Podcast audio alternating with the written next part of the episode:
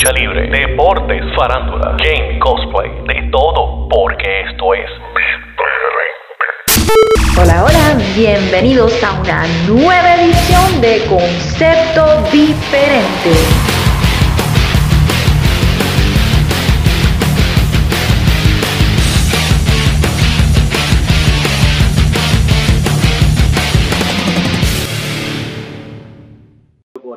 Que escuchando la intro que me hizo la nena Nail Robles. Así que estamos en otro capítulo especial de Concepto Diferente. Aquí estoy con dos aliados muy cercanos a mí. Esto nadie se lo esperaba, pero aquí ando con Men- uno de los hombres de Men Cave Podcast, Brian, en Instagram, Brian con I, no se equivoquen, Brian con I Con Y, con Y. con Y, perdóname.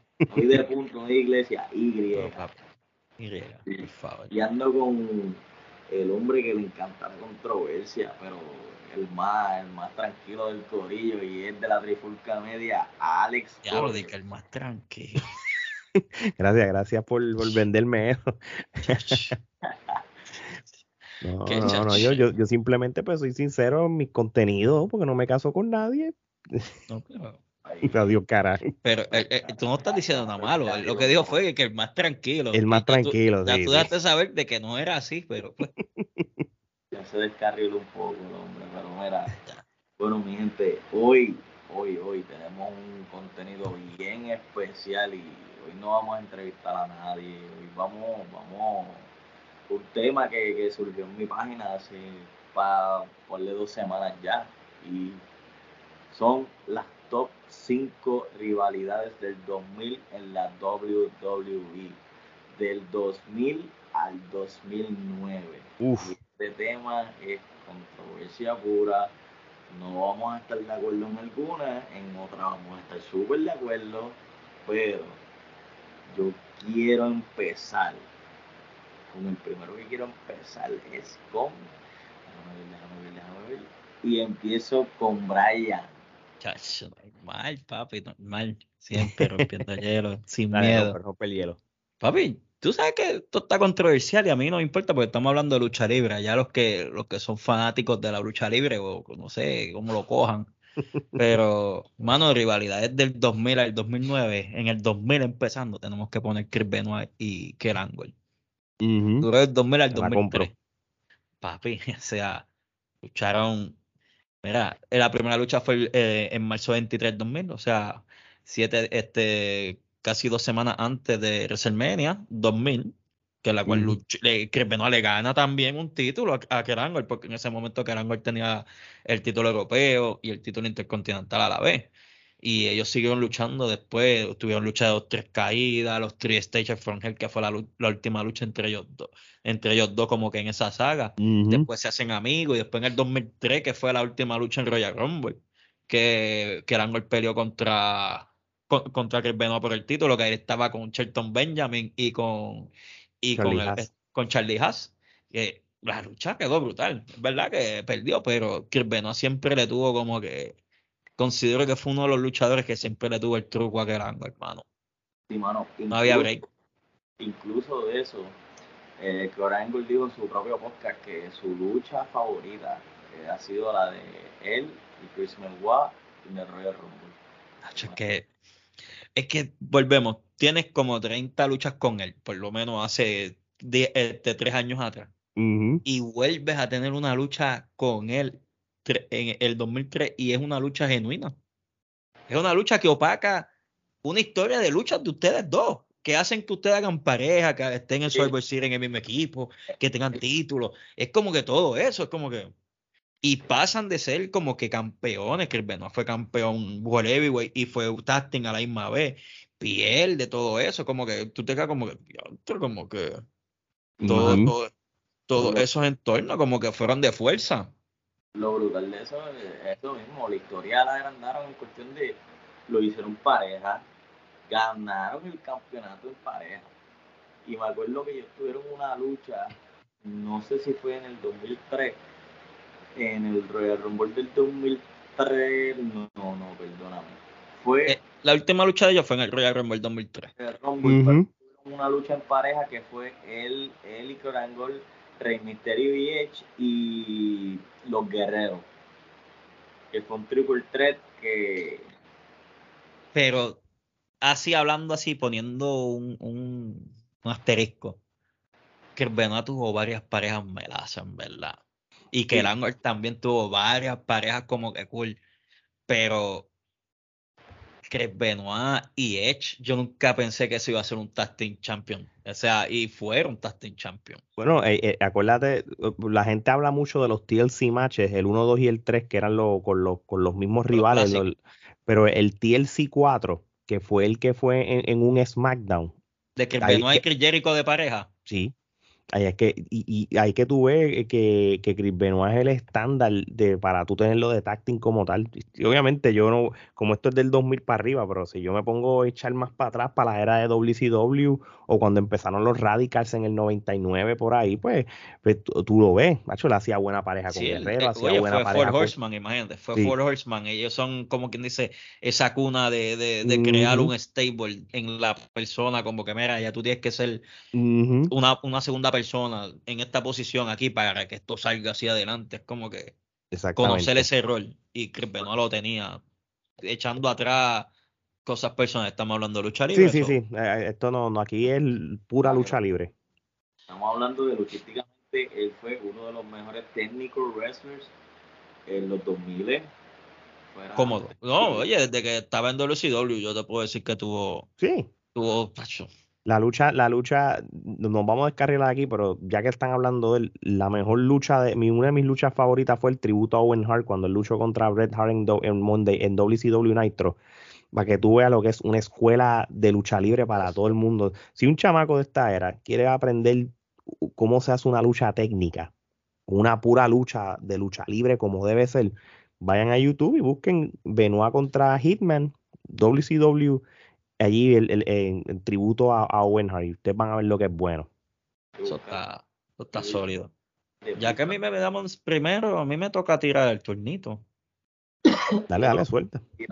Y te, voy a dejar a ti de último para que tú te creas que este es tu programa. Pero viste, yo quiero escuchar el que me va a decir, dale.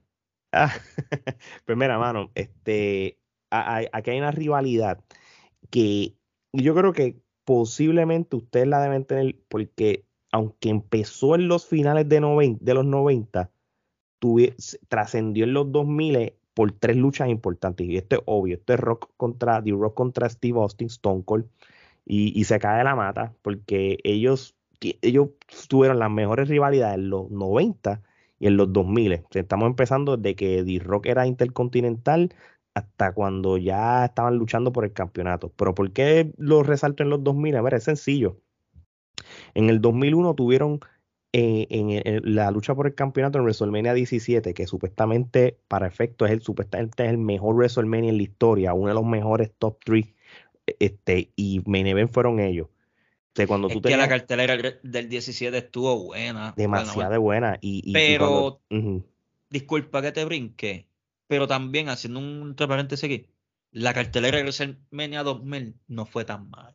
no, no fue mal. Viéndolo no. tú ahora, ahora, no fue tan mala. O sea, WrestleMania 17 estuvo bien brutal por, por Stone Cold y The Rock, pero también estaba Taker Triple H, tuvo Sí. Chris Benoit contra Kurt Angle, porque eran repeticiones de lo, del otro WrestleMania. Sí, sí, lo que pasa es que el otro el WrestleMania 2000 es bien particular y es medio raro porque no hubo luchas individuales, eran triple threat, four way, era una loquera. Y, y- la que lo- ellos de, este, este Linda McMahon fue que decidió poner a Mick Foley. sí, las cuatro esquinas, sí, sí. Y, y, y, te lo digo que, que, que fu- es, es- es- cuando ahora tú lo ves es raro porque no hubo luchas individuales, si tú vienes a ver, por eso lo hace único. Pero el, el del 2001, mano, ese package de Limp Bizkit, de la canción de My Way on the Highway, esa el, el video package de ellos dos te pompea más. Tú lo buscas ahora. Y, yo, yo, yo- es de Dr. WrestleMania que, que el- desde que me levanté por la mañana ese día, nunca se me olvida. Porque los que escuchan la trifulca, los dos que están conmigo, nosotros nos criamos juntos. o- y yo, eh, eh, todos íbamos para casa, era un, un grupo más grande. Y ya nosotros estábamos con ese, como que diablo. lo-". Y, y tú escuchabas la canción de Limp Bizkit o el disco y lo que estabas pensando era en WrestleMania. La lucha estuvo buena. No importa que el final, yo, yo era el final con Vince, tú sabes, y, quizás lo peor que pudieron haber hecho es ponerle Stone Cold malo, pero con Vince, eso, eso fue lo peor que hicieron. es mi pero no te creas, es, el, el, efecto rebote también de la historia que D-Rock hizo lo mismo un año atrás. En, en, en un lo que pasa es que City que se unió a D-Rock tiene el carácter para hacer esas cosas. Stone Cold, como lo teníamos como un antihero, era, era un poquito difícil de digerir. Pero siempre fue el antihero porque él quería él quería que le pagaran, él quería que fuera el luchador el por, por, ese personaje que, rudo, a mí cinco me metían lo que es el jefe porque yo le hago los chavos. Pero al final del día le entendió que él era un empleado. Exacto. E, esa historia como que cuando, cuando ellos te la cuentan es como que pero, no, pero no fue muy no fue muy no fue muy popular en la cultura aquel de la lucha libre una vez empezó a cantar y todas esas pendejas, tú sabes, este, pero nada, esto no es nadie es perfecto. Pero ¿qué pasa? Esta rivalidad pasa al WrestleMania 17 cuando está el ángulo de la invasión que termina en el Survivor Series del 2001. ¿Quiénes son los últimos dos que quedan? D-Rock y Stone Cold. ¿Quién gana? D-Rock. Y eso lo hace chévere. En, cuando Jericho ganó el, el Undisputed, ¿quiénes fueron los, que terminaron? entre ellos entre ellos mismos también. Y que el ángulo estuvo ahí también. Es lo mismo, es como que volvemos. Oye, yo puedo, oye, yo me puedo ir a los puños con quien sea y no me importa, pero yo puedo decir que del 2000 al 2010 que el ángulo es un pilar, siendo desde su primer año hasta el hasta ese último año que tuvo, como tal como luchador overall, pasando las empresas y todo, fue, como que bueno, ah, yo, decía que se acababa aquí, después tú, tú Y tú, y tú no puedes ignorar que él ha tenido riñas buenas con muchos luchadores, tú sabes.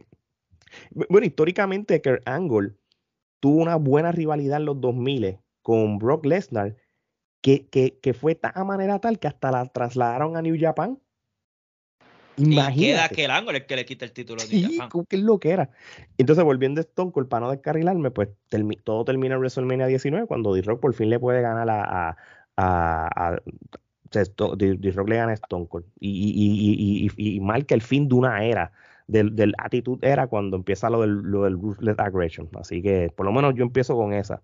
Dale, Guru, te toca. Bueno, antes de yo ir con la mía, agregando lo que dijo Brian de Gran dicho también por Brock Lesnar, que el más que ha sacado el jugo en un ring se llama Kurt Angle. Papi, la máquina, que era la máquina, papi, no hay break, o sea... Que ya mismo podemos tocar el detalle de WrestleMania 19 de Brock Lesnar si quieren, pero yo me voy con la rivalidad 2002 finales 2003 y es nada más y nada menos que Chris Jericho versus Shawn Michaels. Duro, mano, duro. La historia buenísima. Qué, qué historia, historia. Cuando sale Shawn Michaels en, con el si no me equivoco, que la gente lo empiezan a buchar, que Chris Jericho lo empiezan a, hacer el héroe. Cuando Shawn Michaels le suelta la promo que ya él no iba ahí, que yo creo que fue que le dijo que vivía en California, si no me equivoco. Algo así, no recuerdo bien porque, chacho, ya llovió. sí. La gente se quedó en silencio y hablando de pues todavía él seguía con el pique con Bret cuando él llegaba a Canadá cuando ah, chacho, Michael tuvo, papi, tuvo pasar un redemption bien chévere para que Canadá lo aceptara. Y fue real, fue algo que era de los pocos hits que, tu, que, tuve, que tuve en WWE que WWE lo dejaba ser claro. Eso era uno, como, como a Sean lo luchaban y, y como que qué bueno que tuvo la oportunidad con Brett que, y después de ahí lo alababan.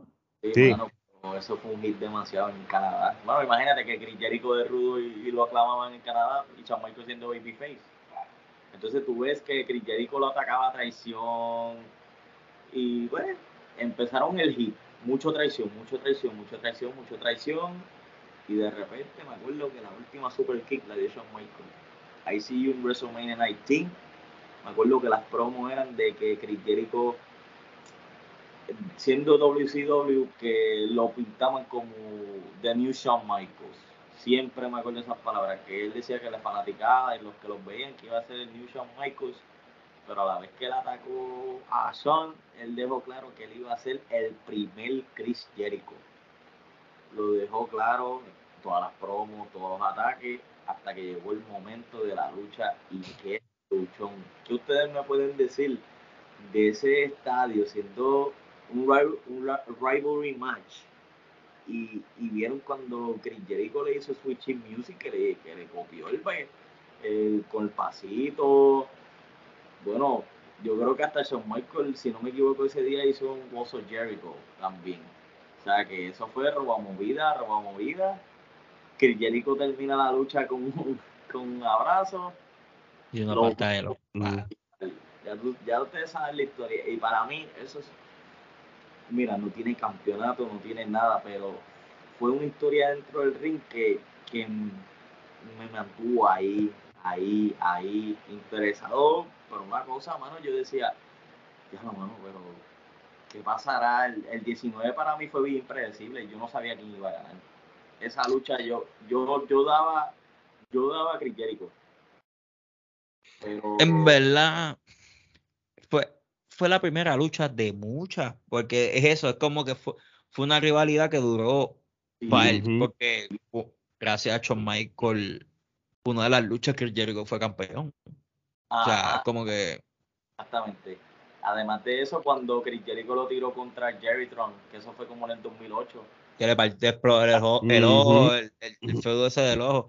Y mucha gente considera que es de los mejores feudos que ha habido en la WWE. sí, Es que mí eh, lo que pasa es que lo más importante en la carrera de Chris Jericho y obvio también en la carrera de Shawn Michaels.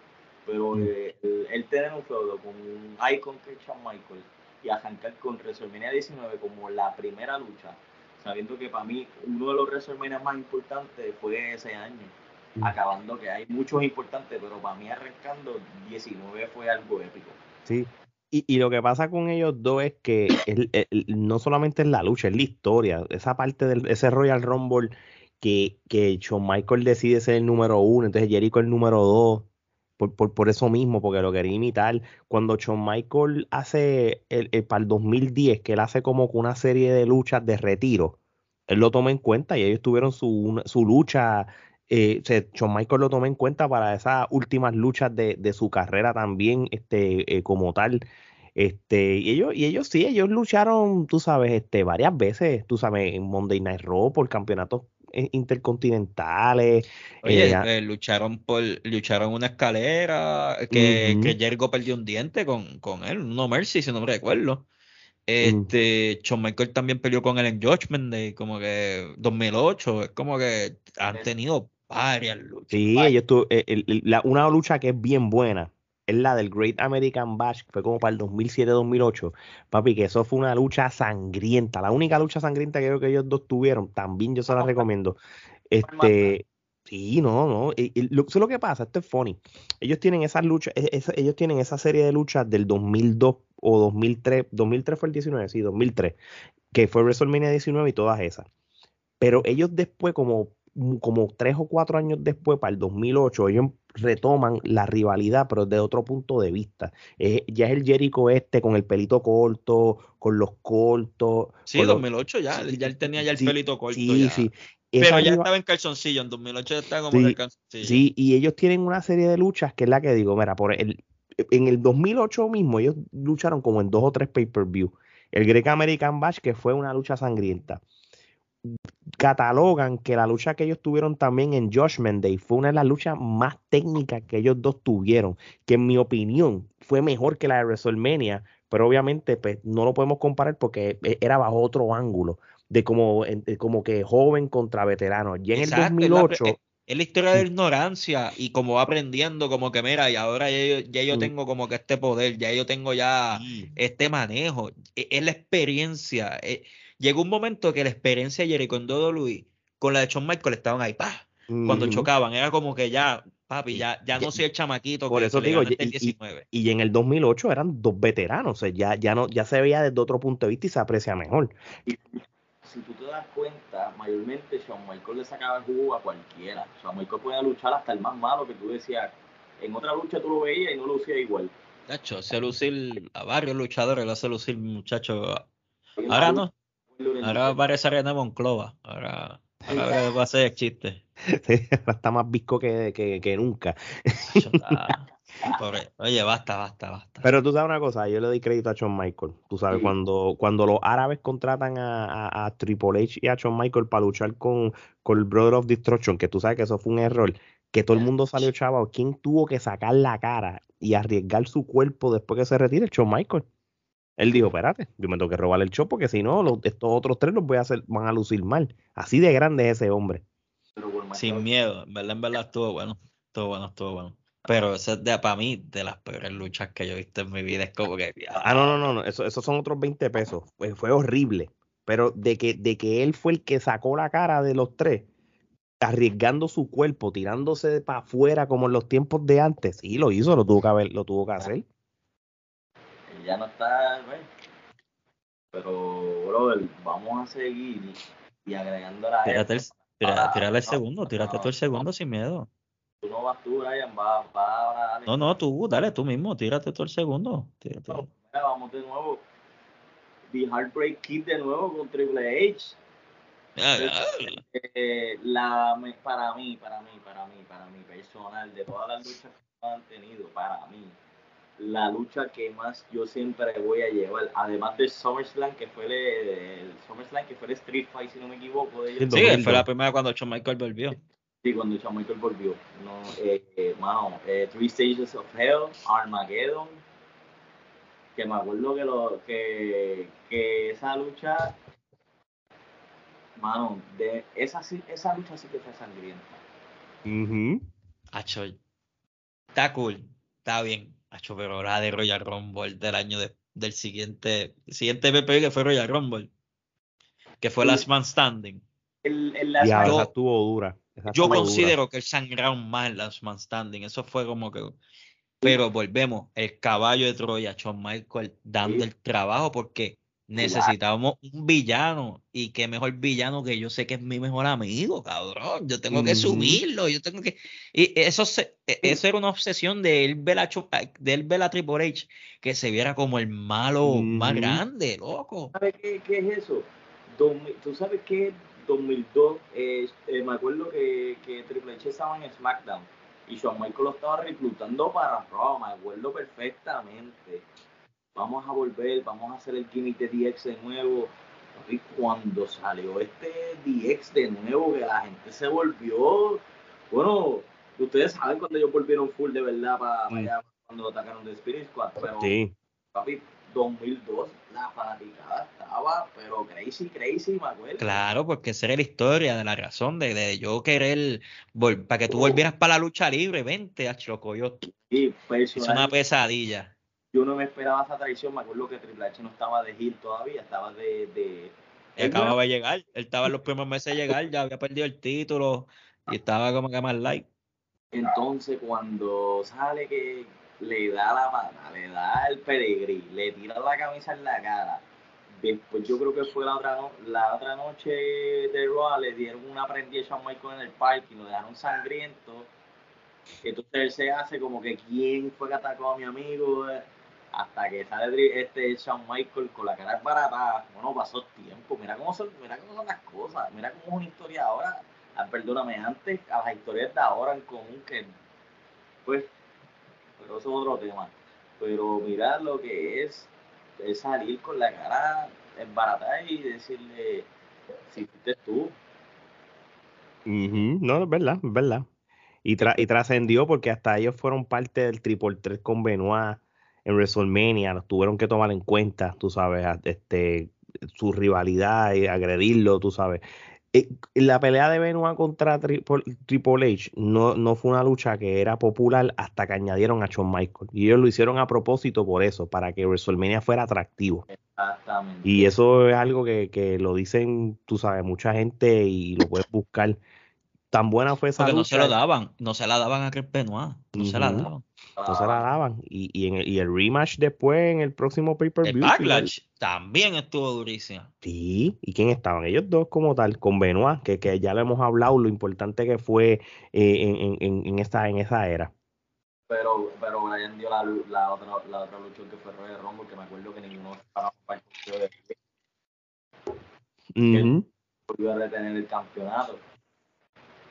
Pero, mano, eh, yo pienso que ya back to back nadie puede discutir. Shawn Michaels es uno de los mejores performers of all time en cuestión de lucha. Todo el mundo se lleva una lucha historia de él. Ok, yo te, yo te voy a decir, oye, tú sabes, como, como muchos científicos dicen, que lo, muchos de los hombres vienen del mono, descienden del mono. Y un tipo dijo que el mono desciende de Carlos Colón. Yo te voy a poner un ejemplo así. Rey Fleal fue el primer mono, por ponerte un ejemplo. El segundo mono fue, fue Shawn Michael. Así yo lo veo. Es como que ese, ese semblante no, no el estilo, no, sino qué yo voy a hacer por la lucha libre. Es eso. Exacto. Es eso, como que, ¿qué voy a hacer por la lucha libre? Y volvemos, y volvemos. Me toca este rol. Pelear con tus demonios porque tú tuviste un tiempo de gloria y crear una gloria, crear gloria. Eso como que eh, eh, volverte a ser un, un alchemist en la lucha libre para tu ayudar que siga sobreviviendo a la lucha libre. Y esa química que crean, como que se lo meten en el cerebro, se, se meten un tornillo y dicen, yo tengo que coger este rol ahora. Porque Shawn Michael hubiese gritado hace rato, yo quiero el título. ¿Cuántas Les- veces Shawn Michael tuvo el título durante el, el, el, el tiempo que estuvo en WWE? Ujú. Desde que volvió, una vez, una vez. Sí, aquel Elimination Chamber. Fue mil veces campeón en pareja, fue mil veces campeón en pareja, pero una vez. fue una vez por Heavyweight y fue cuando ganó el Survivor Series. Eh, Survivor Series. Sí, el Sí. Elimination Champ, el Sí, que él- pero mano, este, vamos a tomar en cuenta que podemos decir que H es uno de los más importantes en el juego, pero ese, esa rivalidad con su mejor amigo fue la que lo, lo trepó verdaderamente en el mapa esos años para él crear el corrido de Evolution. Pero para mí, para mí, para mí, Shawn Michaels se elevó el juego de Triple H a otra altura. De que Ujú. lo odiara de verdad, porque la gente lo odiaba.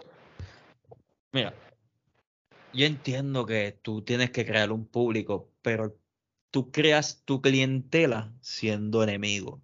O sea, eso es marketing. Tú creas tu clientela siendo enemigo. Lamentablemente, tú no puedes verte de buena siempre. Tú no. Yo entiendo que tienes que dividir lo que es trabajo, lo que es amistad, y realmente ellos dividieron en sus tiempos, dividieron ese rol. Mira, sí, somos el click, somos whatever, pero el trabajo es este. Vamos a hacer este trabajo, vamos a hacer este trabajo. O sea, eh, Ujú. Fue la combinación perfecta. Fue Oye, cuando, cuando Triple H tuvo que ser el support de Shawn, fue el support de Shawn. Eh, Fue el tiempo que fue Shawn Michael campeón, el, ro- el- el- la corrida de DX, que lo que hicieron con DX en los 90. Pero ahora el caballo que está corriendo la compañía es Triple H. ¿Qué vamos a hacer con Triple H? Exacto. Eso, Muy eso tú, eso tú lo viste con. Oye, volvemos con lo mismo. Tú lo viste con The Rock, tú lo viste con Stone Cold, que el Angle, que el Benoit. Cosas así seguían porque me toca hoy, mañana te toca, me toca hoy, me toca mañana. Toma, eso. Es así, Que está cool, en verdad. Es una historia. Por lo- eh, esto es lo bueno de hablar de, de la lucha libre de ese, de ese entonces, porque ya, ya son luchadores que están retirados, que ya cerraron capítulos. Esta es la que hay. Y, Exacto. y queda, queda la memoria de que, mira, Eh, ese es el punto de vista que, que tuvimos que ver. No es como que el, el principio, ah, tipo, le he hecho una porquería, esto y lo otro. Yo odiaba Evolution, pero Evolution me vino a gustar tarde. Ya cuando se estaban separando, me vino a gustar Evolution. Pero odiaba porque era eso y, volvía- y odiaba a New Day y odiaba a Chill porque era eso. eh, son los que vienen, son los que vienen, son los que vienen. sí. Cíclico, es cíclico. Y agregando a eso, mano, que, que, que, que historia y, mano, de verdad, de verdad, como tú dijiste, ellos dejaron un recuerdo en nosotros que pues ahora estamos hablando de este tema, porque fueron uno de los momentos más gloriosos que nosotros podemos acordar nosotros más jóvenes, de pelo. Pero, Bueno, ahí estamos, Eh, estamos ¿quién le- contemporáneos. Estamos contemporáneos aquí. Estamos, Y, y él- bueno, vamos, vamos ahí, vamos ahí. voy, voy a, voy a coger el turno ahora yo. ahora, ahora, ahora me gusta esto, vamos, vamos. Y, y esta rivalidad la voy a decir no necesariamente porque realmente me gustaba, pero los datos son los datos y hay que reconocerle que trascendió. Y es Edge contra Cena. Uf, Y desde que pasó el New Year Revolution, que Edge canjeó el Money in the Bank, ellos tuvieron una riña del 2006 bien brutal. La retoman en el 2009 también. Y ellos tuvieron unos, unas megas luchas, pero bien brutales, desde, tú sabes, desde Unforgiven, SummerSlam 2006, el Una Backlash, el Backlash del historia. 2009. Y, y es bueno, y esto y esas luchas, el que se benefició fue Cena. Porque a Cena, vamos a ser realistas, nunca se la daban. Y eso fue cuando él se tuvo que probar más como luchador, de tomarse el riesgo de hacer luchas que estaban fuera de su confort. Acuérdate que esto era un Hogan de la vida. Dos o tres movidas, las boberías que él hace, gana, era, tú sabes. Vamos a ser realistas, tú sabes. Él, él era pues de los niños y todo. Pero él arriesgar, añadir más movidas, estar expuesto eh, a coger, eh, coger sillazos, mesas, este, la sangre, las cosas. Edge tuvo que obligarlo a que él se adaptara a ese tipo de luchas para que él pudiera cambiar. Y es de, esas de esas veces que tú, aunque no eras fan de John Cena, tú dices, ok, no es mi favorito, pues se la voy a dar. Te la tengo que dar. Y, y eso, y, y, y Edge, mano. es- bueno, yo, yo te voy a decir una cosa, y esto es una mención honorífica, porque quizás es la única de las veces que voy a mencionar a Edge en este episodio. Edge y Matt Hardy que tuvieron esa famosa riña que fue cierto por Lita.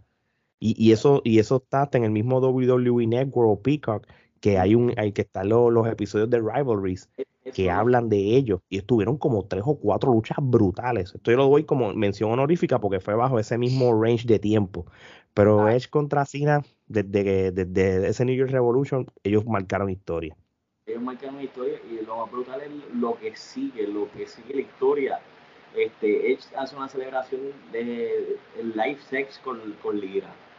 Cena acaba con ellos dos. No deja, los chamaquitos todos se quedaron con las ganas y este, tienes a, a un Edge atacando el papá de Cena, o sea, invadiendo el hogar de John, del papá de John Cena, le da una bofetada al papá de Cena. Entonces tú tienes a, a John Cena llegando al hotel y acabando con Edge. Room service. Tienes a John Cena que lo tiró para, yo creo que fue un lago, si no me equivoco. Sí, sí, es que estuvieron, lo digo, es que eh, eh, ellos en una era, eh, eh, en una era de la televisión que no era como el actitud era, ellos llevaron eso a otro nivel que, que, que, que de momento tú pensabas que era la era del 99-2000 en un lo, yo creo que es la, lo, lo más edgy que tú has visto de John Cena, porque después lo demás es el- Nacho, no te creas, no te creas, tuvo una lucha con JBL, este, un Last Man Standing que esa- estaba desca- descojonado. Y también estuvo una lucha con Umaga, un Standing, Ah, no, papi, que la lucha que él- de verdad, la- la- y, la, y la de Batista también estuvo buena. también. Oye, él ha tenido un montón de luchas. John Sí. Cena tuvo, ok, Tienen que mencionar la Dumaga. claro, Umaga, papi. Pe- Pero, pero, lo que, pero lo que te quiero decir es, y es verdad, son buenos puntos lo que están dando, pero si no hubiera sido por Edge, quizás John Claro. Cena iba a estar Eh, en un eh, eh, comfort zone de estilo Hogan. Full, full. Pero eh, eh, eh, también es que, ok, es como que Edge era el que perseguía ese, esa confianza que tenía John Cena de ser la carrera en la compañía. Porque eran, era el que llevaba la, era como, como llevar ahora a Seth Rollins, era el Seth Rollins, era el, el workhorse, el que realmente tú, tú le darías la oportunidad de hacer la cara, pero cuando le das la, la oportunidad, pues Sí, sosito o no, no la pegó como, como la primera vez. No, no sé si me entienda. sí, Porque sí, la primera entiendo. corrida de ese Rolling estuvo chévere de campeón. La segunda corrida fue. Y después la tercera fue como. Sí, no, no, claro, claro. Sí, no. Pero que por lo menos lo, lo incluí, no importa que yo sea fanático o no de, de Cena, este, no, no podemos ignorar ese hecho. Mucho, si no, no se puede ignorar muchas No, para veces. nada, para nada. Este, es una era. está la era de Hogan, está la era de Stone Cold, está la era de Cena que marcaron. O sea, ahora mismo, en estos momentos en la WWE, no hay nadie quitando a Roman Reigns, pero Roman Reigns es weird porque él es malo. Para eso, pero no- eh, eh, esa figura de superhéroe que tenía Hulk Hogan o tenía John Cena, ya no lo hay. Porque, no. Oye, es como, como Capitol. Capitol él es el otro, es le dicen el otro mundo porque todavía se habla el ejército de la justicia contra ahora, que es el nuevo orden, que es la palabra nueva, un- un- pero no hemos tenido otra vez esa división. Tuve muchas compañías que ya tú no entiendes que hay una división de bando. Soy malo, pues soy malo, pero, Sí, sí, sí. pero no soy un malo como, como un afiliado a un, a un, a un grupo de personas que, que se determinan Co- Como, como, ponerte un ejemplo, la anexión. Son malos, pero son la anexión, no son, no son los Hills, no, no es de los No, e- ellos, ellos van con quien sea. Ellos son Pero la nosotros- anexión, lo que sea para el punto, eso está cool. Pe- pero es un elemento que tú le creas a la lucha libre, porque están los malos, están los buenos y está la anexión, están los exiliados, vamos a ver ese ejemplo. Pero ya tú en WWE, pues malo es malo, es bueno, bueno. Y ya Roman Reigns es un malo chévere, ya es un malo que ya, ya al público le gusta que sea malo porque hace que, que, el- que el bueno pierda. Eh, que, que es lo que, lo que por razones de, de marketing no quisieron hacer con Cena.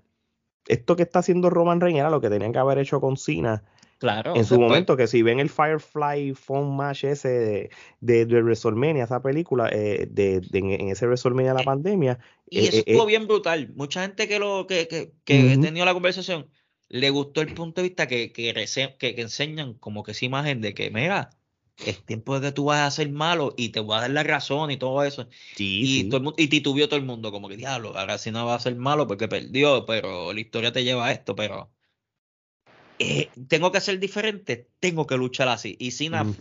eso es lo que Vince ve en Cena, como que. Sí, sí, claro, porque él, él- va a ser. Ese Carlos el- Colón, tú nunca lo viste malo.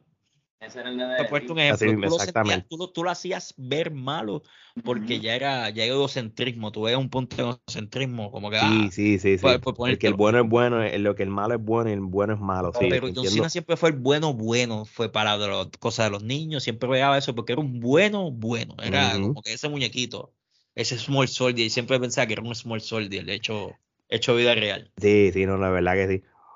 Bueno, te toca a ti, yo creo. Pues, vamos, este, yo, yo soy bien humilde. A mí me gustó la lucha de Eddie- la saga de Eddie Guerrero contra JBL. O sea, tuvieron varias luchas, pero las luchas por el título, las dos luchas que tuvieron por el título así principales en pay-per-view.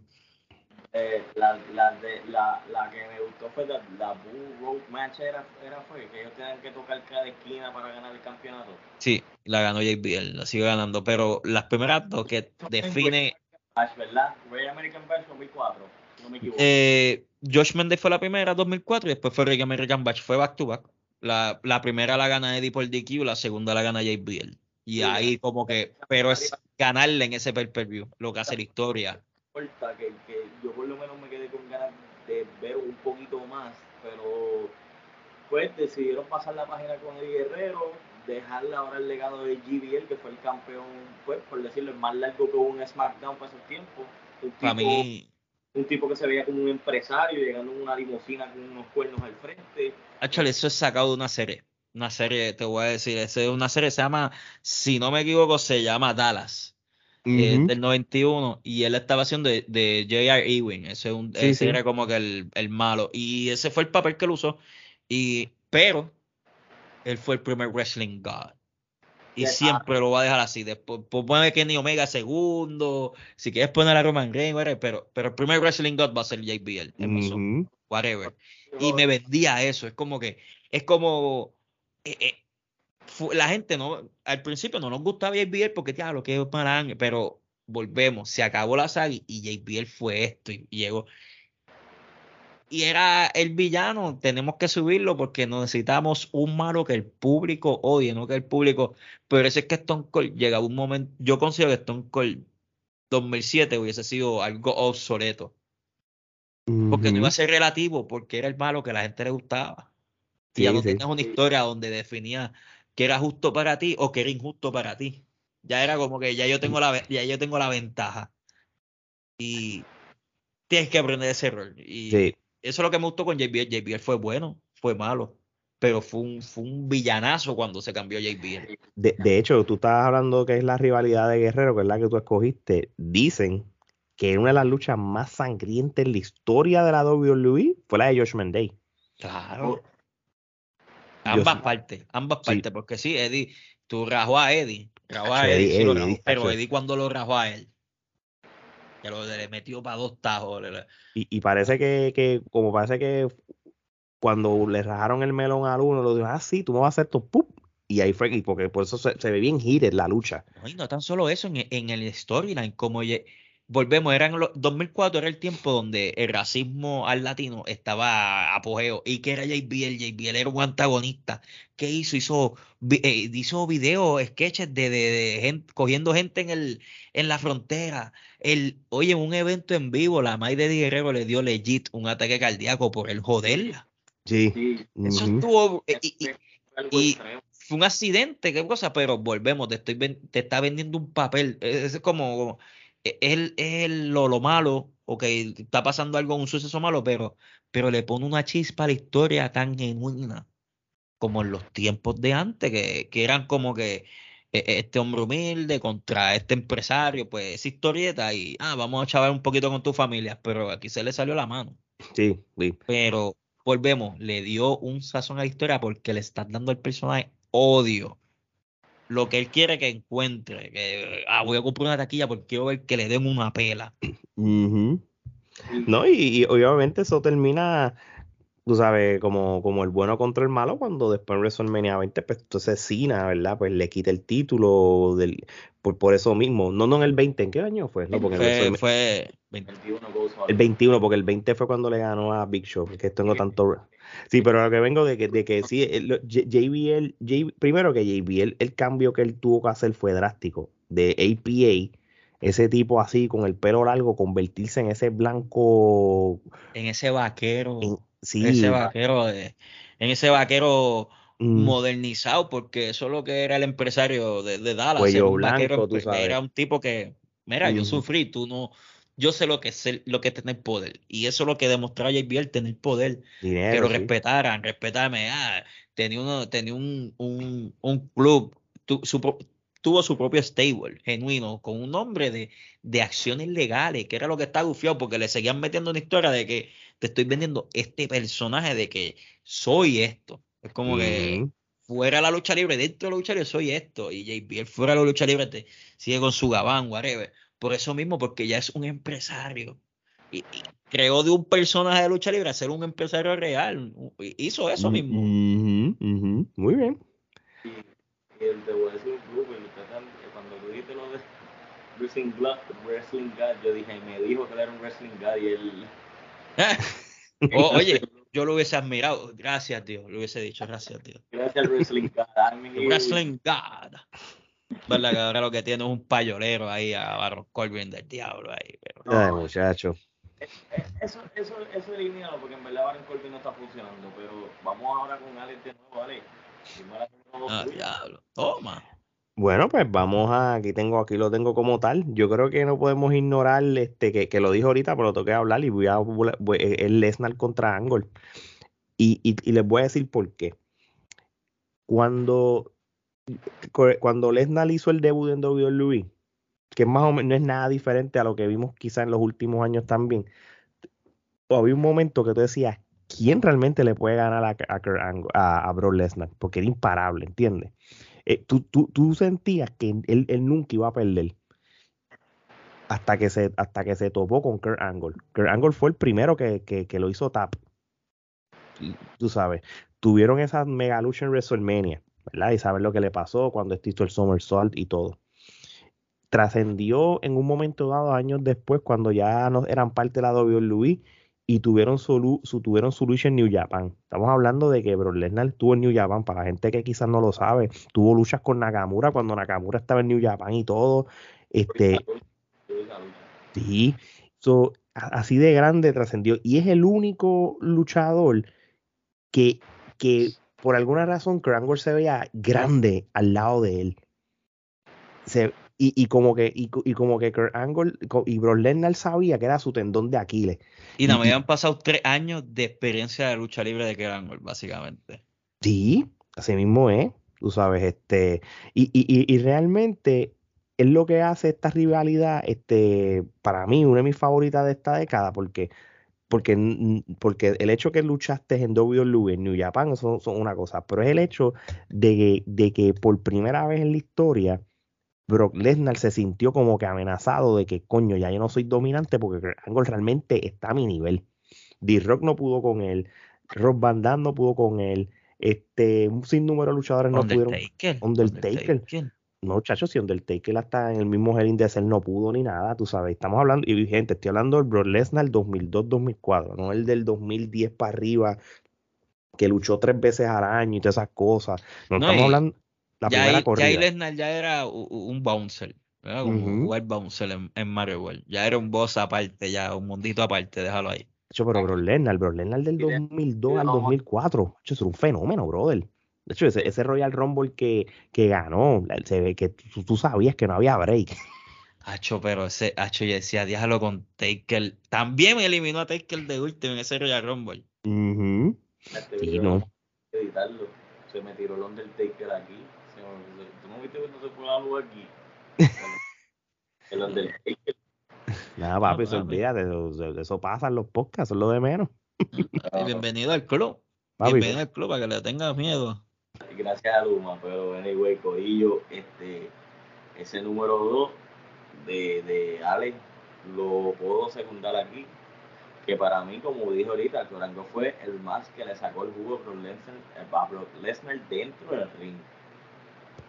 Sí, y, y, y, y, Brock Le- y, y Kurt Angle ha tenido rivalidades con tantos luchadores en la WWE. Podemos mencionar a, a Shawn Michael, podemos mencionar a Edge. De hecho, yo sé que aquí estamos hablando de WWE, pero la rivalidad que tuvo con Samoa Joe en TNA, dura, Oye, dura.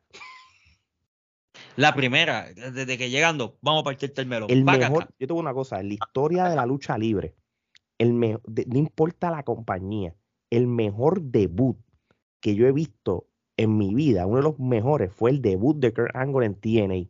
Él llega, sube el ascensor, el, el piquete, eh, Samoa Joe le pone la línea del campeonato, el cabezazo, diablo.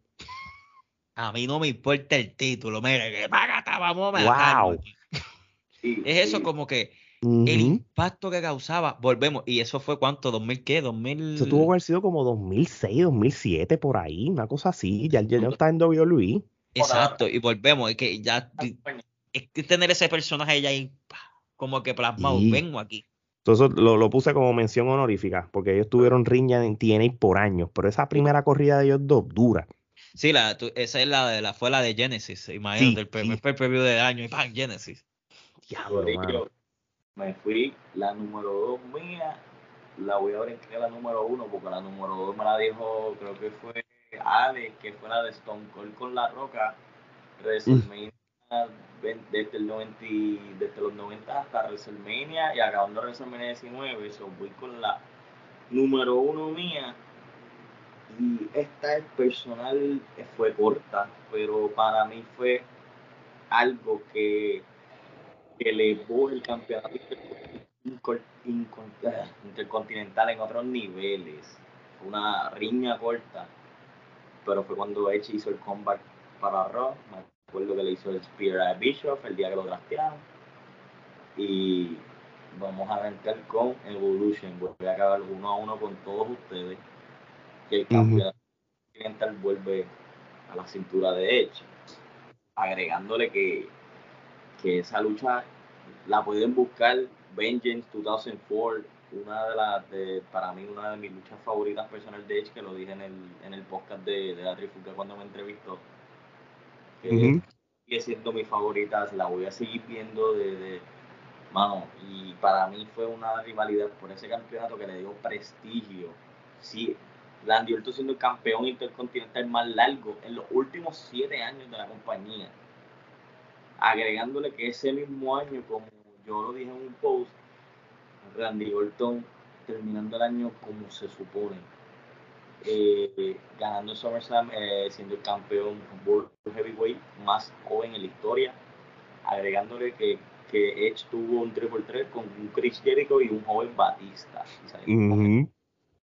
o sea, tú, tú- tú agregándole que ellos elevaron el juego los dos. Yo, yo no puedo decir que uno, uno como que ayudó. Para mí los dos se ayudaron mutuamente, siendo Randy Orton joven ya, ya este era un par de años en la compañía, pero dándole ese toque especial a, ese campeonato.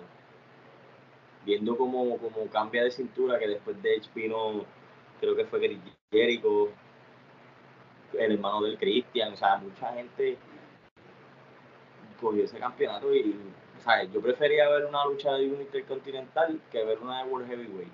Mayor Daba a gusto porque era como que te demostraba que el título intercontinental era el título, era el paso siguiente a tu Es el- una corrida de campeón, de campeón mundial. Y ya volvemos, otro elemento que se ha perdido.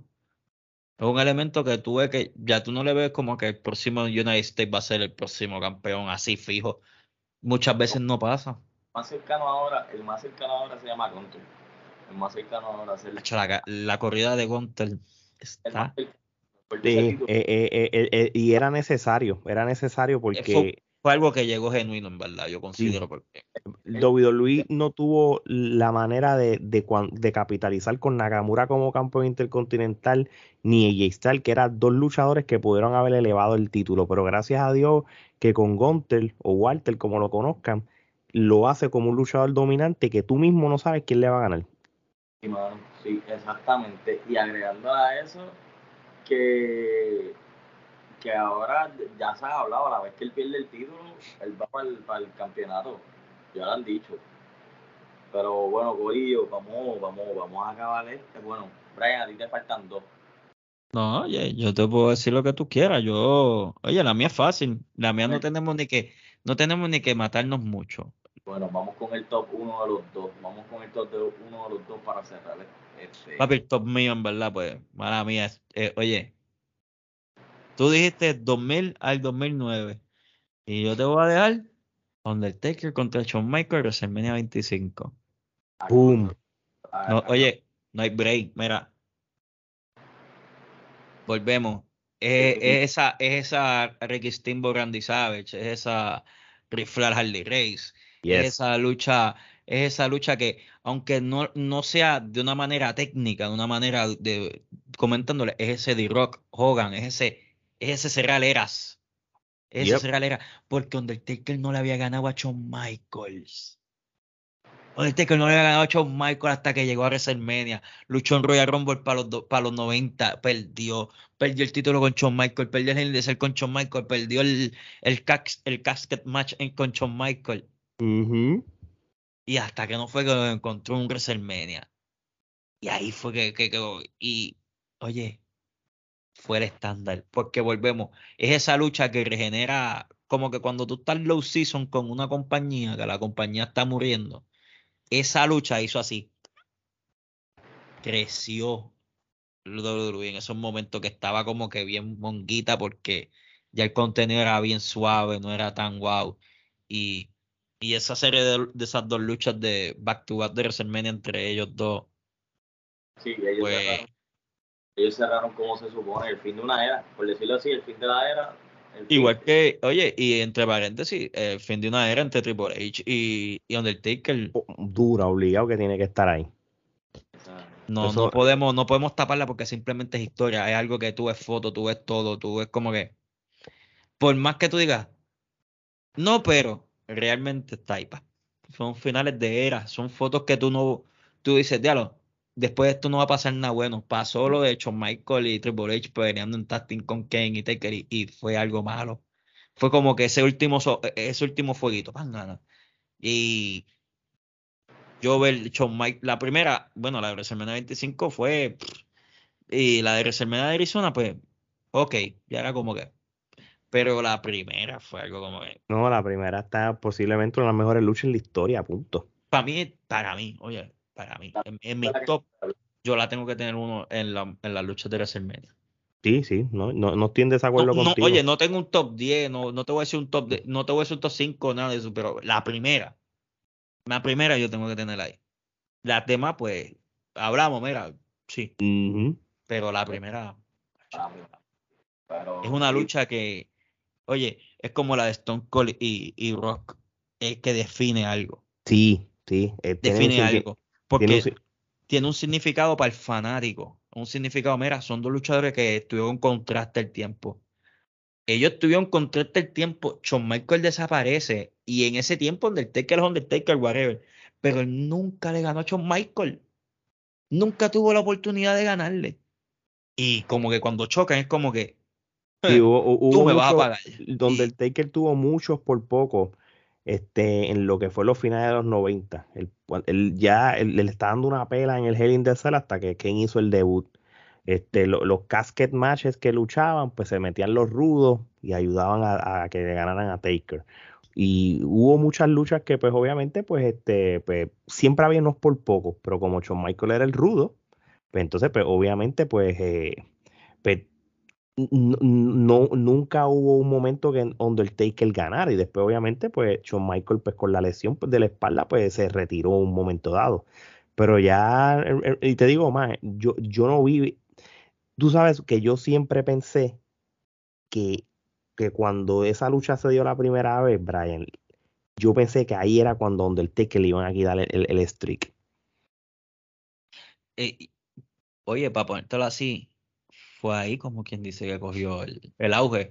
Pues ya estaba 16, fue 17, llegó a 18, 19 con Triple H, llegó como que después, ah, lo de esta gente, 100 eh, pon 20 0, como que... Sí, sí, como que tomaron... pero con 100 pon fue como que, ya, o sea, fue, fue cool para el que le gustó la saga de Taker y 100 pon, pero, pero fue como que no, no era un, un oponente digno. Sí, no, tú sabías que Taker le iba a ganar ahí, tú sabes, pero por ejemplo, ¿verdad? Y, y yo me falta mi número uno, ¿verdad?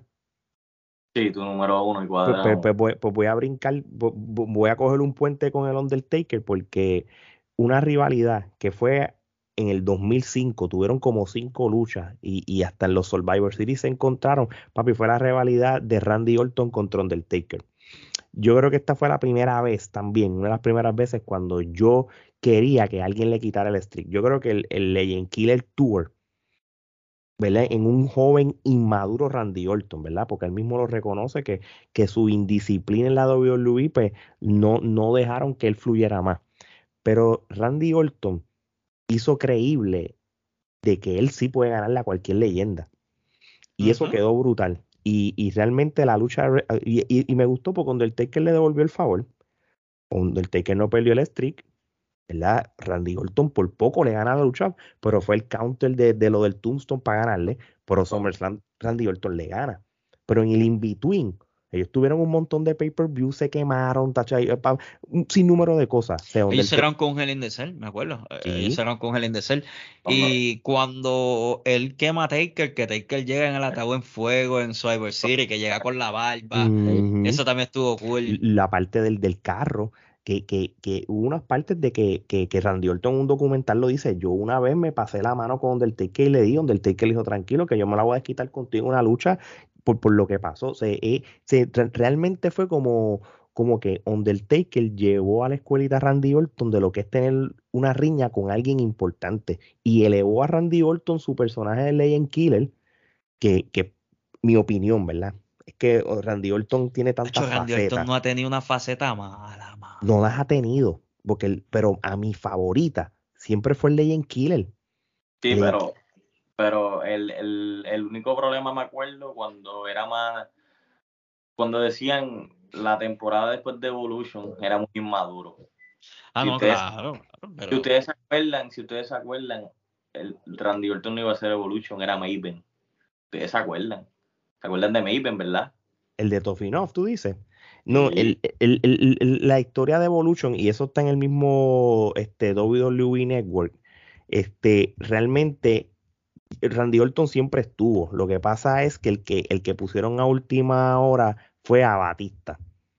Ya ellos habían hecho unos viñetes con, con, con, otro luchador. Es verdad, que, por su indisciplina lo sacaron. No me acuerdo quién era, no era Maybe, era un chamaco alto, rubio, grande por su indisciplina lo sacan y después es que entonces... antes de eso iba a ser este Mark Jindrak. Ese mismo, ahí sí lo dijiste. Y, hay unos viñetes de ellos cuatro sin Batista. Después Batista pues lo añadan en última hora. ¿Entiendes? Pero, pero una vez este ya Randy con, con lo del Undertaker, que se despeja de, lo que es el Evolution y se convierte en el, en el Legend Killer, con el Legend Killer Tour que estaba la camisa y eso, yo creo que eso ya ahí lo definió a él como, como este luchador maquiavélico, porque desde ese punto en adelante todo que ese tipo es maquiavélico, punto. Oye, yo vi los otros días y, y me lo compartió un pana, este, el, el villano más brutal de toda, de, de toda tu adolescencia, Randy Orton Calvo. 2009 Randy Orton. Papi, era un demonio. Era el peor porque parecía, ahí sí que parecía una culebra, ahí fue que Ujú. empezó a dar las patadas. Ahí es que lo único malo es que, que se lesionó de la clavícula tratando, haciendo un town y eso, eso that's soft. Ujú. Y yo me quedé, Sí. diablo, Randy, charlatán. Bueno, él hizo trending con los, con lo, cuando estos videos en YouTube o los GIFs esos que, que, que, que ponían el. Ah, el que out of nowhere, out of nowhere.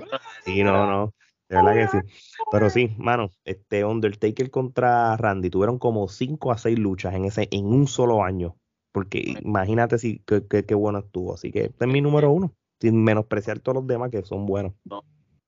Aquí tenemos 5, 10, 15, 15 mo- memorables momentos. Dos o tres fueron compartidos de los tres. Eh, siento que dos fights de los tres estuvo bueno, nos, se nos quedaron luchas, pero vuelvo y digo, mi gente, que esto es el top fight de nosotros personal desde que vemos la lucha libre en WWE. Ujú.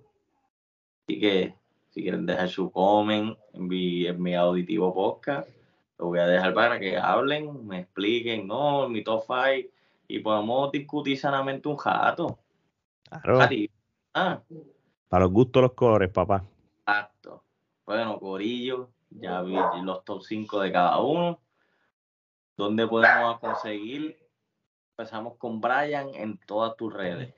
Papi, en Instagram, main K-Pod, Brian con Y. Papi, Facebook no me busque porque en verdad. Facebook no es Brian, Facebook es. Yo soy el troll ahí, yo, yo voy ahí a vacilar. Yo no. Ese, eh, cuando tú sacas tus cinco minutos para desahogarte de la semana, que empiezas a insultar y vacilar, eso es para mi Facebook. Pero Ok. Instagram, main K-Pod, Facebook, main K-Podcast, este, YouTube también, main K-Podcast. Ujú. Ahí. El website, sí. tu website, ¿dónde hay website? Papi, de mankpod.com, papi. de- oye, ¿qué es eso? Yo hablo una página de internet, varón. Y estamos ahí trabajando en silencio. Muy bien. Y ahí tenemos de la Trifulca Media, ¿dónde? Bro, el, Hombre, somos los únicos, Trifulca Media, en TikTok, Instagram, Twitter y Facebook, canal de YouTube, Trifulca Media, tu plataforma de podcast favorita, ahí te estamos, gracias a Dios que vamos bien en lo que es el audio, que es nuestro fuerte, que es lo que nos gusta, por eso es que es podcast como tal, este, también nos pueden buscar por ahí. Tenemos revistas, ya sacamos la, re- nuestra primera revista digital, la tiramos a fin de, mes, la estamos poniendo en nuestros stories, eso que le pueden dar link y verla, es una revista digital que hablamos de todo, lucha libre, moda, recetas de cocina, de en fin, de todo.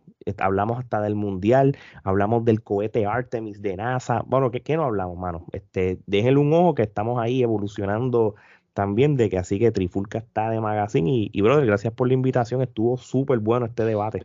Esto estaba bueno, lo quisiera que fuera más largo, pero pronto, pronto, pronto volvemos los tres.